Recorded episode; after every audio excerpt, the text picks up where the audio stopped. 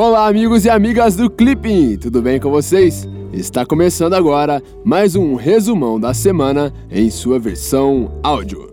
Se você é novo por aqui, deixa eu te explicar um pouquinho como que funciona. Toda semana você terá aqui todas as principais notícias do Brasil e do mundo em sua versão texto e também em sua versão áudio. Então é isso aí, sem mais enrolação, vamos para o resumão da semana.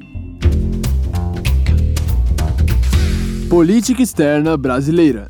Na quarta-feira, o governo brasileiro anunciou sua candidatura a um assento não permanente no Conselho de Segurança das Nações Unidas para o biênio 2022-2023.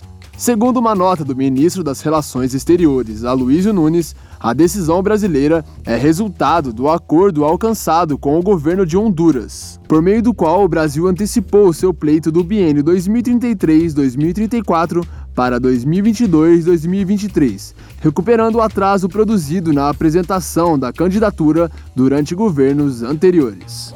E vale lembrar, o Conselho de Segurança da ONU tem a primazia sobre condução dos assuntos relacionados à paz e à segurança internacionais. Composto por cinco membros permanentes e dez membros não permanentes, o Conselho de Segurança pode decidir sobre medidas a serem adotadas com relação aos estados cujas ações não se coadunem com as normas relativas à paz e à segurança internacionais. O Brasil é, ao lado do Japão, o país que por mais vezes integrou o Conselho como membro não permanente. Esteve nele presente por 10 vezes.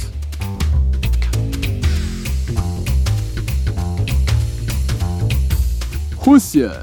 Na segunda-feira, cerca de 20 países decidiram expulsar mais de 100 diplomatas russos de seus territórios. Na terça-feira, a Organização do Tratado do Atlântico Norte, a OTAN, anunciou a expulsão de sete diplomatas russos. Segundo as notícias, houve manifestações de apoio a Londres da parte de vários países europeus, dos Estados Unidos, do Canadá e da Austrália.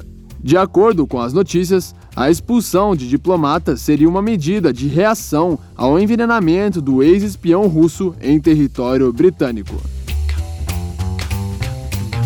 União Europeia. No domingo, o ex-presidente catalão Carles Puigdemont foi detido na Alemanha. Segundo as notícias, na segunda-feira, a justiça alemã determinou que Puigdemont permanecesse preso até a tramitação de sua ordem de extradição para a Espanha, que somente deverá ocorrer em abril. E vale lembrar, apesar de ter sido considerado inconstitucional pelo Tribunal Constitucional da Espanha, em setembro de 2017, o governo regional da Catalunha conduziu um plebiscito para a independência da Catalunha da Espanha em outubro do ano passado. Embora tenha contado com uma participação de cerca de 42% do eleitorado, o governo regional afirma ter constatado um resultado de 90% favorável à independência catalã.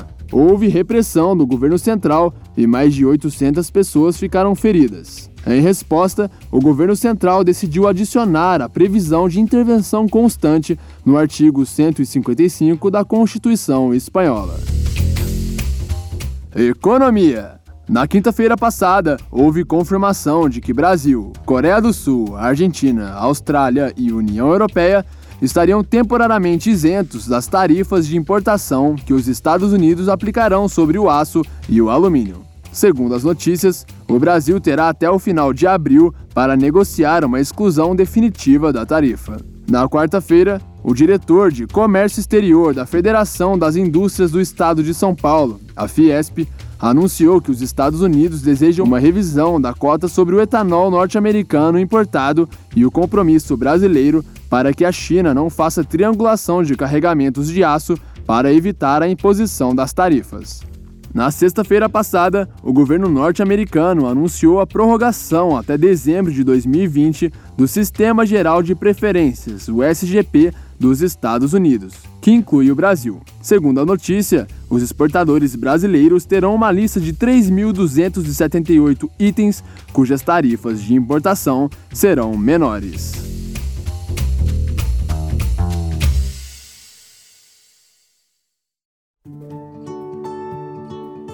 Então é isso aí. Essas foram as principais notícias desta semana. Se você gostou do resumão em forma de áudio e apoia essa ideia, não se esqueça de deixar o seu feedback lá na plataforma do Clipping, no nosso Facebook ou então no SoundCloud. Eu vou ficando por aqui, um grande abraço e até semana que vem. Tchau!